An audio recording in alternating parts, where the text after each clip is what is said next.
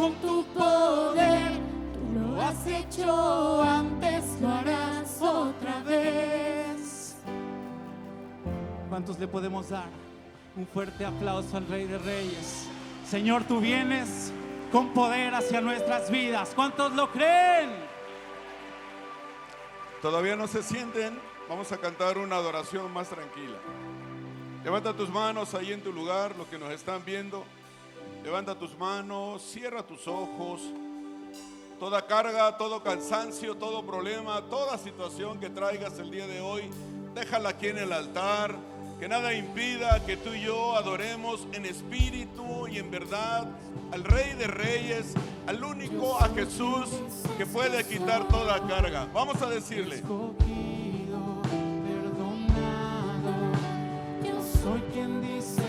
Vamos a decirle. Vas conmigo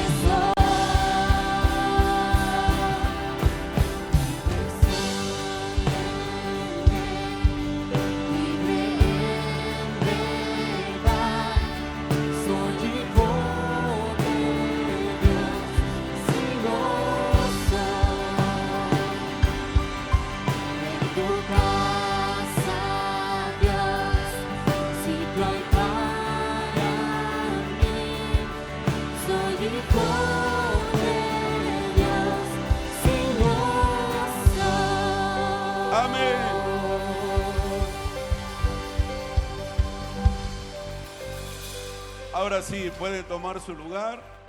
Y miren, esta adoración dice, escogido, perdonado y soy hijo de Dios. Y luego dice, yo soy quien dices que soy. Por eso en este tiempo que resta del año estaremos hablando acerca de la familia los miércoles y los días domingos. Y la idea, el trabajo y la oración y todo lo que vamos a hacer es para que podamos alcanzar a tu familia que aún no tiene la oportunidad de conocer de Jesucristo. Así que por eso dice esta adoración, yo soy quien dices que soy. No somos lo que dice el mundo, no tomamos las etiquetas que nos pone el mundo, no tomamos por lo que el mundo se rige, sino tú y yo creemos lo que Dios dice de nosotros en su palabra. Y si hemos dudado de lo que Dios dice en su palabra, si las tribulaciones, las situaciones, los problemas en la familia, en el matrimonio, con los hijos, han logrado eh, llevarnos a más cada día, está bien. Pero si nos han ponchado, si nos han alejado de Dios, si hemos dejado de leer, si hemos dejado de creer, si hemos dejado de congregarnos, entonces estamos creyendo lo que el mundo dice. Estamos creyendo la etiqueta que el diablo nos ha puesto. Y Jesús vino, por eso dice, escogido, perdonado. Y luego dice también, yo soy quien dices que soy. Por eso toda la alabanza, todo lo que cantamos, exalta el nombre de Dios y el nombre de Jesucristo. Y que cuando tú y yo cantamos y abrimos nuestra boca, declaramos por fe que lo que estamos cantando se va a cumplir en nuestra vida. Porque es importante venir a la- alabar y adorar a Dios, porque eh, declaramos lo que estamos cantando. Y sabemos que hay personas que no les gusta adorar, ¿verdad? O sea, llegan al mensaje, está bien, pero siento que se pierden esa bendición. Las personas que también dejaron de congregarse, se pierden esa bendición. Y bueno, los que están conectados en línea, qué bueno que están conectados en línea. Pero en este tiempo, ¿qué buscamos? Los que ya dejaron de venir, entendemos que Dios no era su prioridad y Dios no les hacía falta y no les hace falta. Pero estamos empezando con gente nueva, con ustedes, fieles y leales al Señor. Así que denle un fuerte aplauso al Señor por sus vidas. Y pero bueno, también sabemos que está llegando gente nueva, gente apasionada, gente que está conociendo de Jesús. Y con eso vamos a iniciar. Y con uno de tu familia que llegue, con uno de tus amigos que llegue, habrá una gran fiesta en los cielos. Y tú vas a ser el mayordomo o mayordoma. Así que eh, la nueva serie del día de hoy, de Noche de Oxígeno, se llama Fortalezas Familiares. Y se conoce como fortaleza a la fuerza, vigor, firmeza y resistencia. En la doct- doctrina cristiana, fortaleza es la tercera virtud cardinal. No sé si ustedes alguna vez han leído las cuatro virtudes cardinales o hayan escuchado algún tiempo. Y esta trata de vencer el temor y el huir la temeridad, ¿verdad? El miedo, el temor, que eso se vaya de nuestra vida. Son cuatro virtudes. La primera es la prudencia, la segunda es la justicia, la tercera es la fortaleza y la cuarta la templanza. Y yo siento que esto lo sacaron de la palabra de Dios, de la Biblia. Pero bueno, ellos lo llaman virtudes cardinales. Entonces, la fortaleza también es un lugar protegido con murallas o fuertes construcciones de defensa para protegerse del enemigo. ¿Qué dice Filipenses 4:13? Todos no lo sabemos. ¿Qué dice Filipenses 4:13? Todo lo puedo en Cristo que que me fortalece, ¿verdad? Y vamos a estar hablando de la fortaleza. Señor, te damos gracias, Padre, en esta noche. Gracias por tu amor, gracias por la eh, por tu bendición y por la oportunidad que nos das de poder recibir un mensaje que viene directamente de ti, Señor, para ser bendecido, tener la fortaleza personal, familiar, para alcanzar todo lo que tú tienes para nosotros. En el nombre de Jesús, amén. Lo mejor o lo peor, nuestra fe o nuestra falta de ella se manifiesta ante una crisis. Y es cierto, llevamos ya varios veces de crisis, pero también hemos visto la mano de Dios en nuestra vida. Voltea a ver al que está a tu lado. ¿Está vivo? ¿Está viva? ¿Verdad? Hay que darle un fuerte aplauso al Señor porque estamos aquí. Pero también una crisis nos muestra de qué estamos hechos. Una crisis nos muestra a quién le estamos confiando nuestra vida y nuestra familia. En quién estamos poniendo nuestros sueños, nuestras visiones. En, en quién estamos creyendo. Si lo que dicen los opinólogos o lo que dice la palabra de Dios. Una crisis es una gran oportunidad de poder ver, eh, eh, de, de ver el poder y el amor de Dios en nuestras vidas. Las fortalezas familiares son aquellas cualidades, actitudes, habilidades deseables y sobresalientes de una persona o de una familia. Una cualidad se convierte en fortaleza cuando se manifiesta como un rasgo constante y destacado de la persona o de la familia. Esa es la cualidad de la fortaleza. Pero también hemos escuchado mucho también antes de la pandemia acerca de la inteligencia emocional. Y la inteligencia emocional es la capacidad de, uno, reconocer, entender y manejar nuestras propias emociones. ¿Verdad? La mente, la, la batalla está primeramente aquí. Empezamos a batallar aquí en creer o no creer, en tener miedo, tener la fortaleza, en dejarnos llevar por lo que dice el mundo o creer lo que dice la palabra de Dios. Y empezamos aquí. Yo por eso sigo a Calimán. Quien domina la mente, lo domina todo. Y si tú quieres ser Solín, ¿alguien sabe cuando digo Calimán de qué se trata? Quiere decir que tienen 40 años para arriba. Los que no saben de Calimán, levanten la mano. Pues se perdieron de algo muy bueno. Búscalo en el tuyú y ahí viene Calimán, Solín. Y luego decía Calimán, galante con las mujeres, tierno con los pobres, implacable con los malvados. Así es. ¿Se acuerdan? Ah, excelente. Era la única. Primero era eh, la canción esa de La Virgen a las 12 del día en el radio. Luego venía este, Porfirio Cadena. ¿Se acuerdan de Porfirio Cadena? Y luego venía Calimán el ojo de vidrio. Bueno, ¿no tenían tele? No, no había mucha. ¿eh?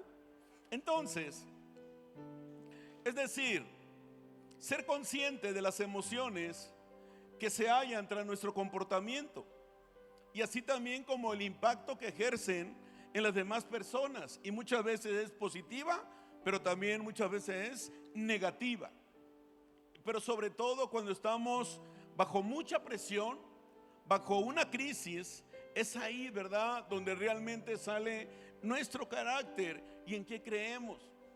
Y la verdad que a mí me da mucho gusto que Dios nos haya enviado a Oaxaca a iniciar esta, este proyecto de Dios, esta iglesia en este lugar, porque realmente eh, gracias a todos ustedes que no dejaron de congregarse, que estuvieron ahí haciendo iglesia, y no solo porque necesitaran a Dios, sino porque también a ustedes les encantaba adorar a Dios. Así que dale fuerte el aplauso al Señor.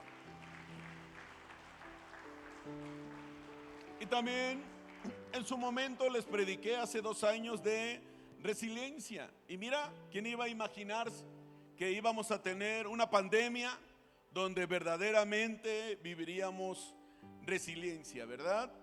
Ahora, ¿qué es resiliencia?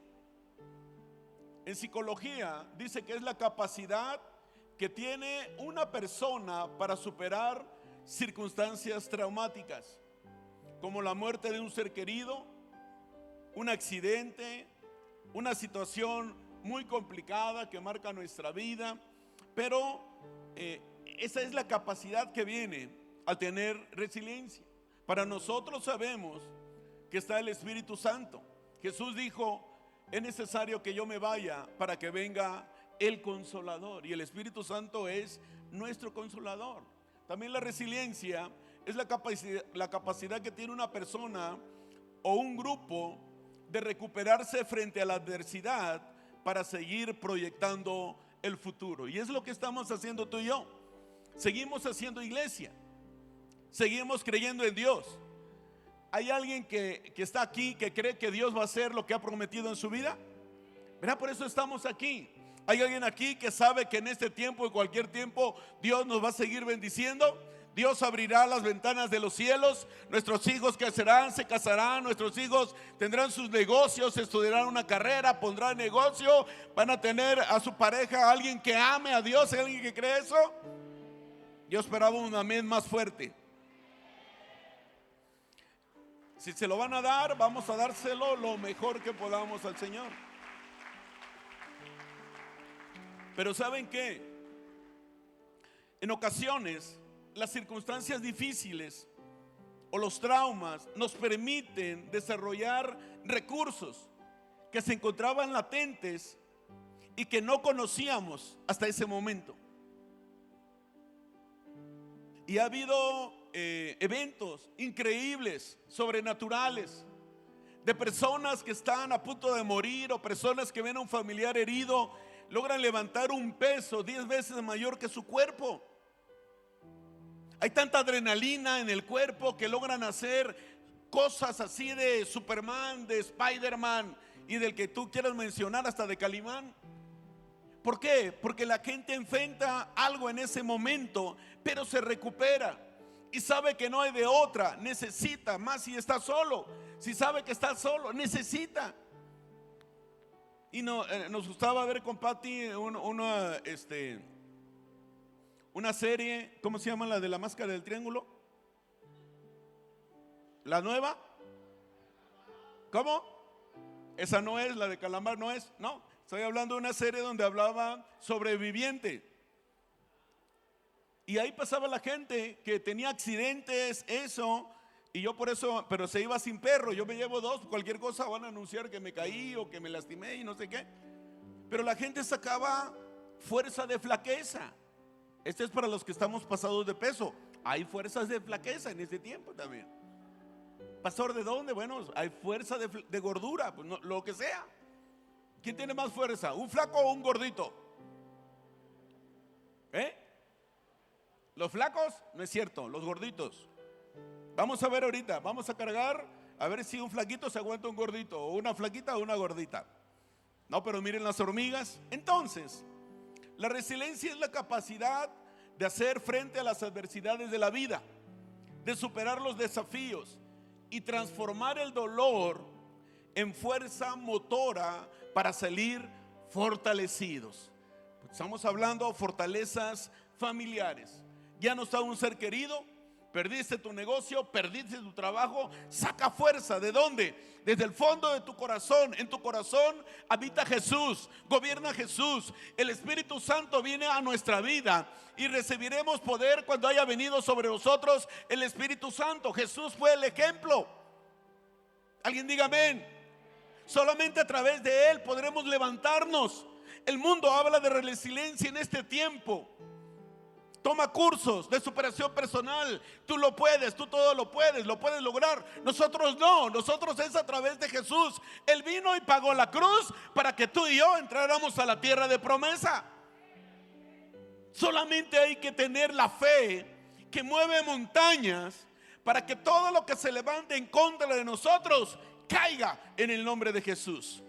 Y miren, vamos a leer acerca de Ezequías. Hace algún tiempo, no mucho, les hablé de él.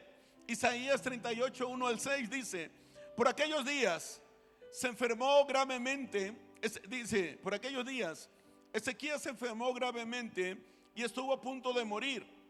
El profeta Isaías, hijo de Amós, fue a verlo y le dijo, así dice el Señor, pon tu casa en orden, porque vas a morir y no te recuperarás. Ezequías volvió el rostro hacia la pared y le rogó al Señor, recuerda Señor que yo me he conducido delante de ti con lealtad, con un corazón íntegro y que he hecho lo que te agrada. Y Ezequías lloró amargamente y se acuerdan hace como dos veces le prediqué de Ezequías. Realmente Ezequías no siguió lo que hizo su papá. ¿Recuerdan quién era su papá? Ya se les olvidó. Cuando lleguemos delante del Señor y esté San Pedro en la puerta, a ver, dame el versículo Filipenses 4:13, no sé, pues a qué iglesia ibas? Comunidad Cristiana de México en Oaxaca. ¿Y qué te enseñaba tu pastor? Pues nada. ¿Se acuerdan quién era el papá de Ezequías? ¿Mande? ¿Quién? ¿Simbad? ¿Acab? Así es. ¿Acab? ¿Acas? Así es, ok. Bueno, gracias. Eh, Heaven Coffee tiene una bebida gratis de mi parte y se la cargan a mi esposa.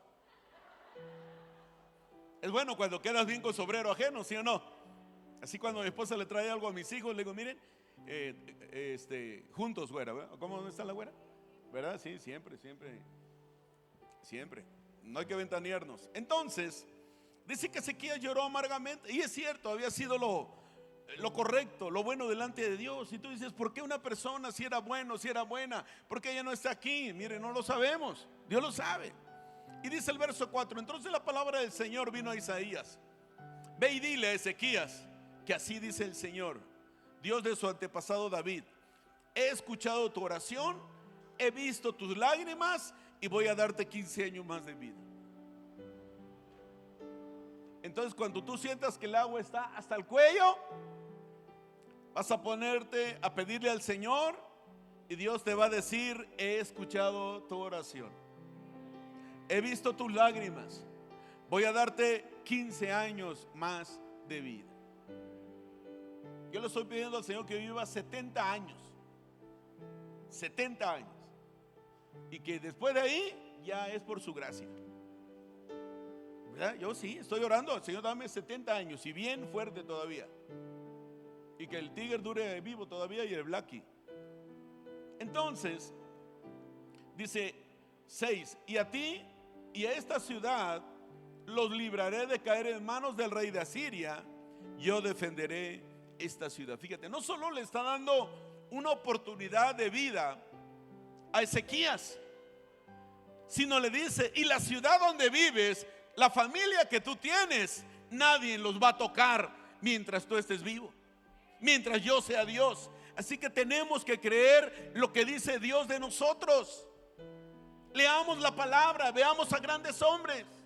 Isaías nos presenta un ejemplo de esto, que Dios tiene la última palabra. El mundo no tiene la última palabra, Dios tiene la última palabra. Y que confiar en Dios es lo mejor que tú y yo podemos hacer. En el capítulo 38 de Isaías nos cuenta de la experiencia que vivió el rey Ezequías, a quien este Isaías, por orden de Dios, vino a traerle la orden o la noticia que ordenara su casa. Y miren, en la Biblia son pocos los ejemplos donde Dios cambia la manera de cumplir su voluntad. Porque Él tiene la última palabra. Y este es el caso del rey Ezequías. Dios ya había dicho que iba a morir. Pero no importa lo que tú y yo estemos viviendo en este tiempo. No importa lo que digan que va a pasar el resto del año. No importa lo que digan que va a pasar el próximo año. Todo está incierto. Pero lo que no está incierto es lo que dice Dios en su palabra. Y si Dios lo dice en su palabra, yo creo lo que dice Él en su palabra. Dios es soberano. Dios no nos condiciona a nada. Todo lo que hace es perfecto. Su aparente cambio de planes no cuestiona para nada su perfección. Él cambió el plan que tenía con Ezequías. La fe no conoce derrota. La fe crece y se fortalece en la dificultad. Bienvenida a las dificultades, bienvenido a los problemas, bienvenido a la crisis, porque son una gran oportunidad para ver la mano de Dios en nuestra vida. Y cada día que nos levantemos, todos greñudos, greñudas, no importa, te ves al espejo y dile, Señor, gracias por otro día más de vida. El mundo quizá está de cabeza, pero tú estás vivo, estás respirando. Y es una manera de decirle, Señor, otro día más de ver tu mano en mi vida. No importa lo que estemos pasando, no importa lo que hayamos vivido, lo que donde hayamos crecido, no importa que el mundo diga que las maldiciones generacionales nos alcanzan, que los pecados de nuestros padres, lo que hicimos antes. No, eso a Dios no le importa. A Dios lo único que le importa es que somos sus hijos, como dice la adoración. Yo soy quien dices que soy. Yo soy hijo tuyo. Yo soy hija tuyo. Eso es lo más importante para ti, para mí. Pero ¿sabes qué? En este tiempo, y fíjense ahorita que fuimos a Estados Unidos y nos dimos cuenta que casi todos los locales ¿verdad? decían contratación, contratación, se está contratando, se está contratando. Los servicios en los restaurantes era muy malo porque no había suficiente personal, pero sí muchos comelones en las tiendas, en todo. Yo le preguntaba, bueno, pero ¿por qué, eh, ¿por qué la gente está pidiendo que según hay desempleo, ya no hay desempleo, ya al contrario? No hay empleados para trabajar. Y dice, es que el gobierno les estuvo dando cierta cantidad de dólares ah, eh, por persona al ciudadano americano. Digo, ah, caray, a nosotros también en México nos daban. Y dice, y por eso la gente no necesita, les iban a dar hasta noviembre. Todo el año pasado y este año. Le digo, oye, ¿y dónde firmo para ser ciudadano americano y que me den retroactivo? Y sí, dice, es que la gente, pues como tiene dinero, no necesita trabajar ahorita. Y viene Navidad hasta enero. Y después de los, de los tamales, porque hay mucho mexicano allá. Bueno, febrero, ¿ah? Entonces, en la zona de confort no crece nada. En la zona de confort no se avanza tampoco. Al contrario, todo lo que empieza en la zona de confort también comienza a descomponerse. En una zona de confort nuestra fe no va a crecer. Créeme, la fe de todos nosotros y de los que nos están viendo ha crecido como nunca en el año pasado y en este año. Ha crecido pero bastante. Hemos creído más en el Señor. Ahora vamos a ver la historia de Pedro. Lucas 5.1. La pesca milagrosa. Aconteció que estando Jesús junto al lago de Genezaret, el gentío se agolpaba sobre él para oír la palabra de Dios. Y vio dos barcas que estaban cerca de la orilla del lago y los pescadores, habiendo descendido de ellas, lavaban sus redes. Y entrando en una de aquellas barcas, la cual era de Simón, le rogó que le apartase de tierra un poco y sentándose enseñaba desde la barca a la multitud. Cuando terminó de hablar, dijo a Simón, boga mar adentro y echar vuestras redes para pescar. Respondiendo Simón le dijo, maestro, toda la noche hemos estado trabajando, nada hemos pescado, mas en tu palabra echaré la red. Palabras, Pedro las decía con conocimiento de causa, sí. El tatarabuelo de Pedro había sido pescador. El abuelo de Pedro había sido pescador. El papá de Pedro había sido pescador. Los amigos de Pedro, el compadre, la comadre de Pedro habían sido pescadores. Bueno, la comadre limpiaba los pescados, le quitaba las agallas y todas este, las escamas. Pedro sabía lo que era pescar. Pedro sabía en el lugar que tenía que echar la red. Pedro sabía cuándo echar la red. Pedro sabía la hora y el momento exacto para pescar. Pero Dios le dice, boga mar adentro. Y cuando tú y yo respondemos como Pedro, que muchas veces respondemos como Pedro, estamos creyendo lo que el mundo dice. Pero sabía y estaba en lo correcto, sí. Es cierto, hemos sufrido, hemos sido lastimados, ha entrado el temor en nuestra vida, ha habido situaciones en el matrimonio, con los hijos, perdí el trabajo, perdí el negocio, es cierto. Pero esa es la resiliencia con Dios. Es ahí donde entra el Espíritu Santo. Pedro le quería enseñar, eh, Jesús quería enseñarle a Pedro que no anduviera por vista, sino por fe. Jesús lo sabía. Jesús sabía lo que Pedro le estaba diciendo. Él los había estado observando. Pero Pedro dice, y habiéndolo hecho, ah, dice, respondió Simón, le dijo, maestro, toda la noche hemos estado trabajando, nada hemos pescado, pero ahí Pedro reacciona y dice, mas en tu palabra echaré la red. Y habiéndolo hecho, encerraron gran cantidad de peces y su red se rompía. ¿Qué fue lo que bendijo a Pedro? ¿Su fe o su obediencia? ¿Qué fue? ¿Fe? Levante la mano los que piensen que fue la fe. Levante la mano los que piensen que fue la obediencia. Así es.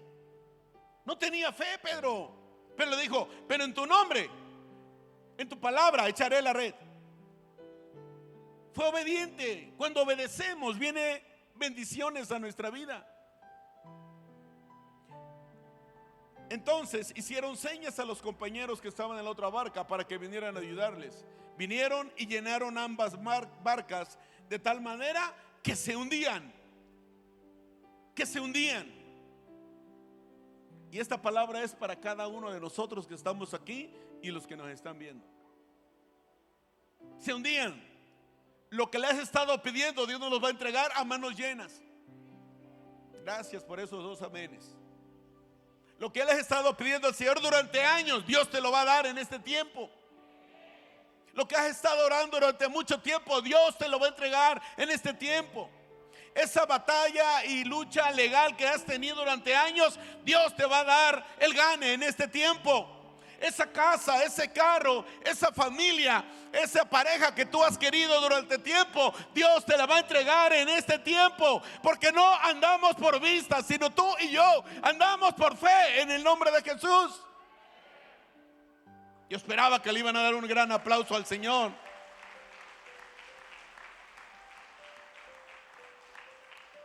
Y le dice el Señor al final, pero Jesús dijo a Simón, no temas, desde ahora serás pescador de hombres.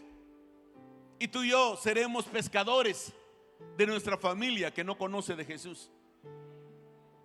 Y dice el 11, y cuando trajeron a tierra las barcas, dejándolo todo, le siguieron. Pedro, y claro, viene también este Jacobo y Juan, hijos de Zebedeo.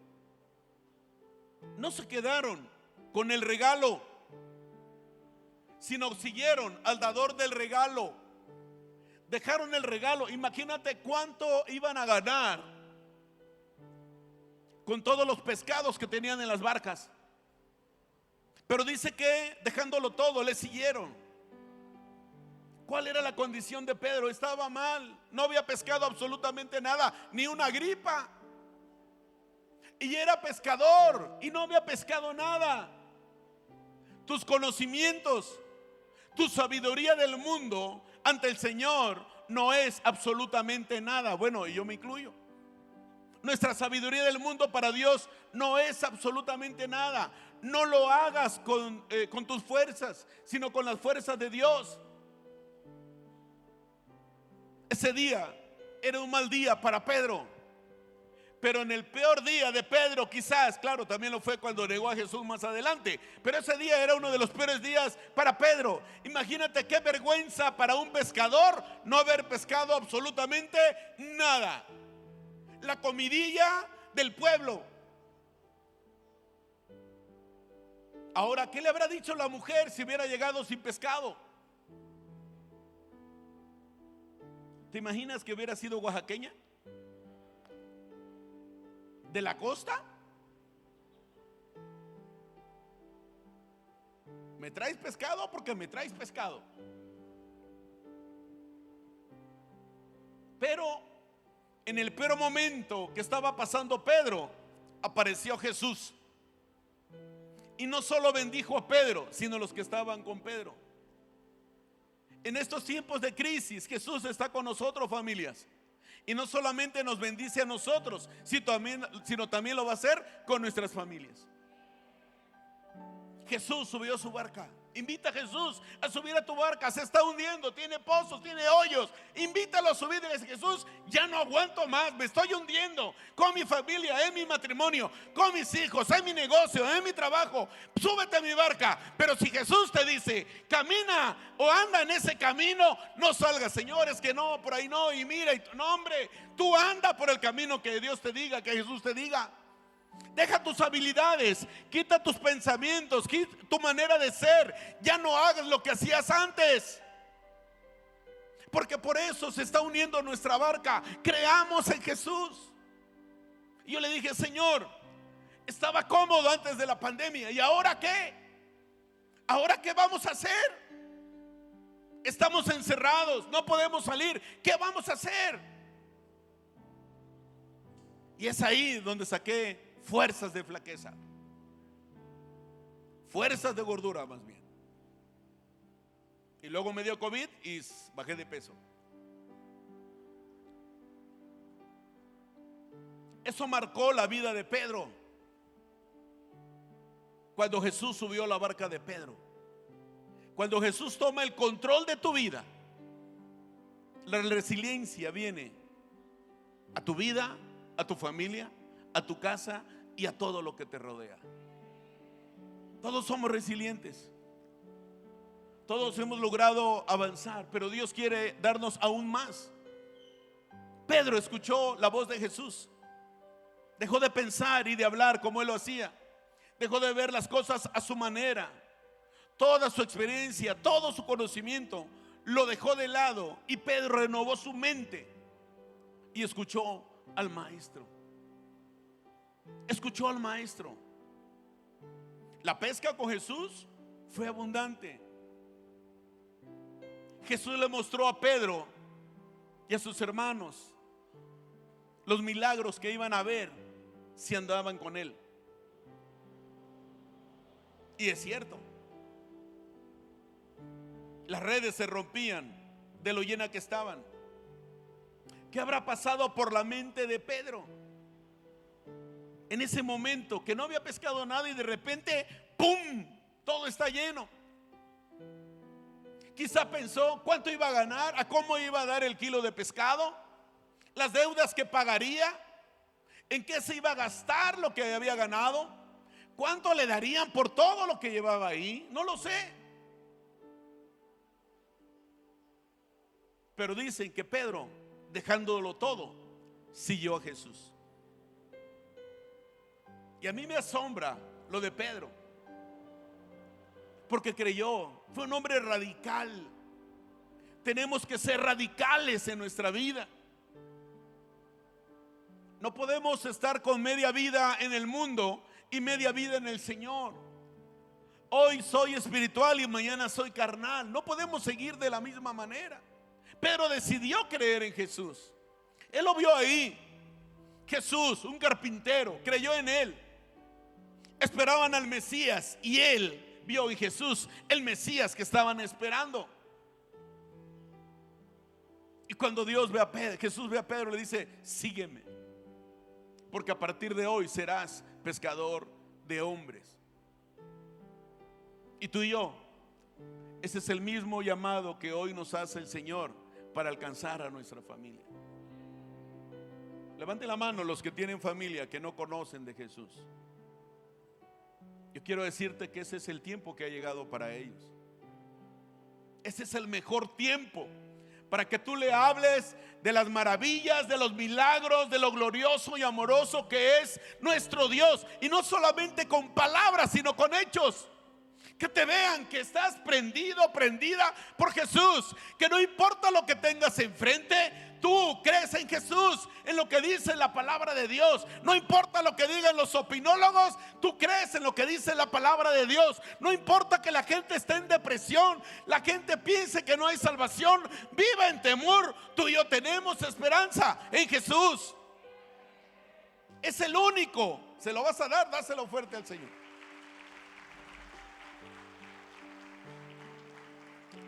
Tenemos que ser radicales para hacer la voluntad de Dios. No importa la herencia que tengamos en este mundo, lo más importante es lo que Jesús se fue a preparar para ti, para mí, para la familia que no conoce de Jesús y todas nuestras generaciones. Eso es lo más importante. Este mundo es pasajero. Yo sé que la gente se aferra a este mundo, quiere vivir al cuerpo lo que pida. Pero en el infierno Va a ser terrible. Y con el Señor, al que se le hace aburrido un servicio, al que viene de vez en cuando a los servicios, claro, Él no quiere estar ahí arriba, porque no ha sentido lo que es amar a Jesús. Quizá no ha sentido al cielo lo que es venir, adorar y alabar a Dios. ¿Quién sintió la presencia del Señor tremendamente en la alabanza? Ahí arriba vamos a estar bien, no va a haber enfermedad, no va a haber hambre, no va a haber frío. Todos nos vamos a conocer, seremos una gran familia, viviremos con Él por toda la eternidad. Donde está Jesús no es lo mismo que este mundo. En este mundo sufrimos, pasamos necesidades, pasamos crisis. Ahí arriba no va a ser así. ¿Por qué lo hacemos? Por estar allá. Porque dejé mi trabajo y mi tierra por estar allá.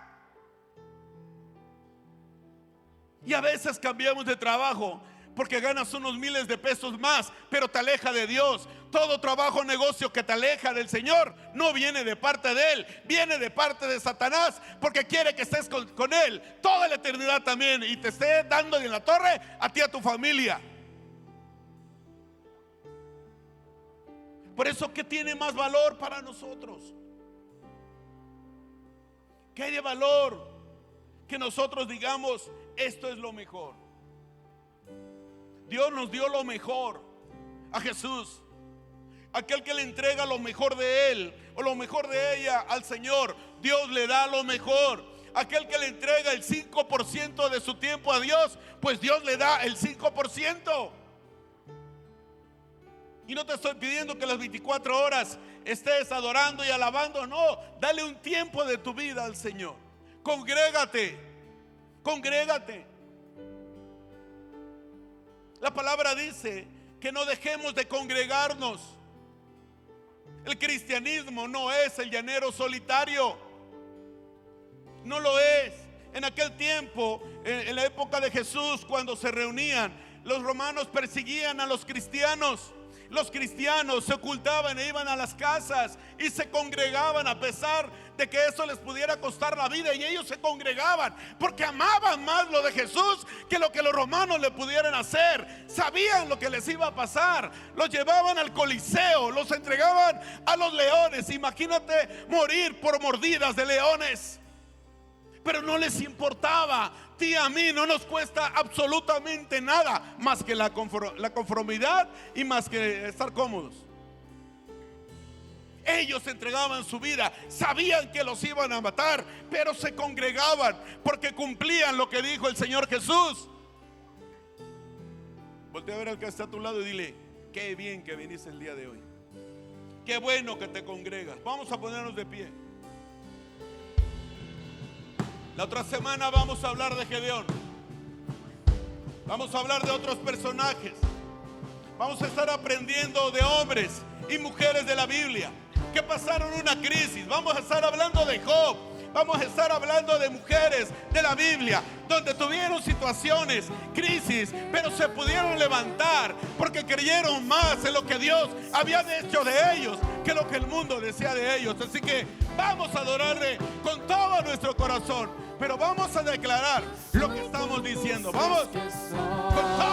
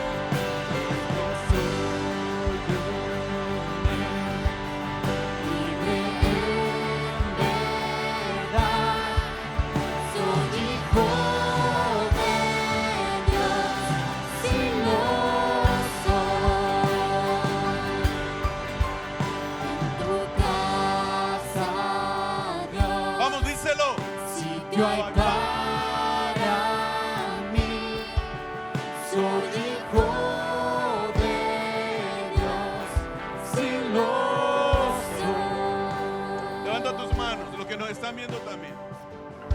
Iglesia, no creamos lo que dice el enemigo de nosotros.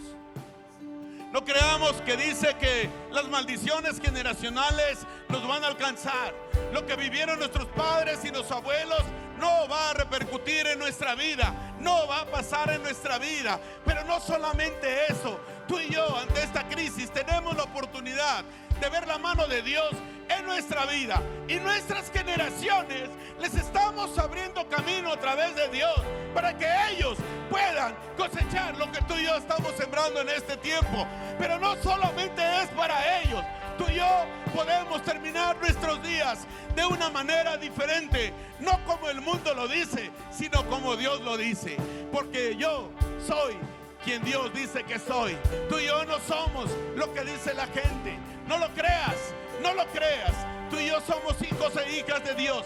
Todo lo que Dios escribió en su palabra, todas las promesas de vida que están en sus palabras, fueron escritas para que tú y yo tuviéramos vida y vida en abundancia. Así que los que quieran pasar al frente, para que oremos por ti, ven en lo que está la adoración, ven al frente, dobla.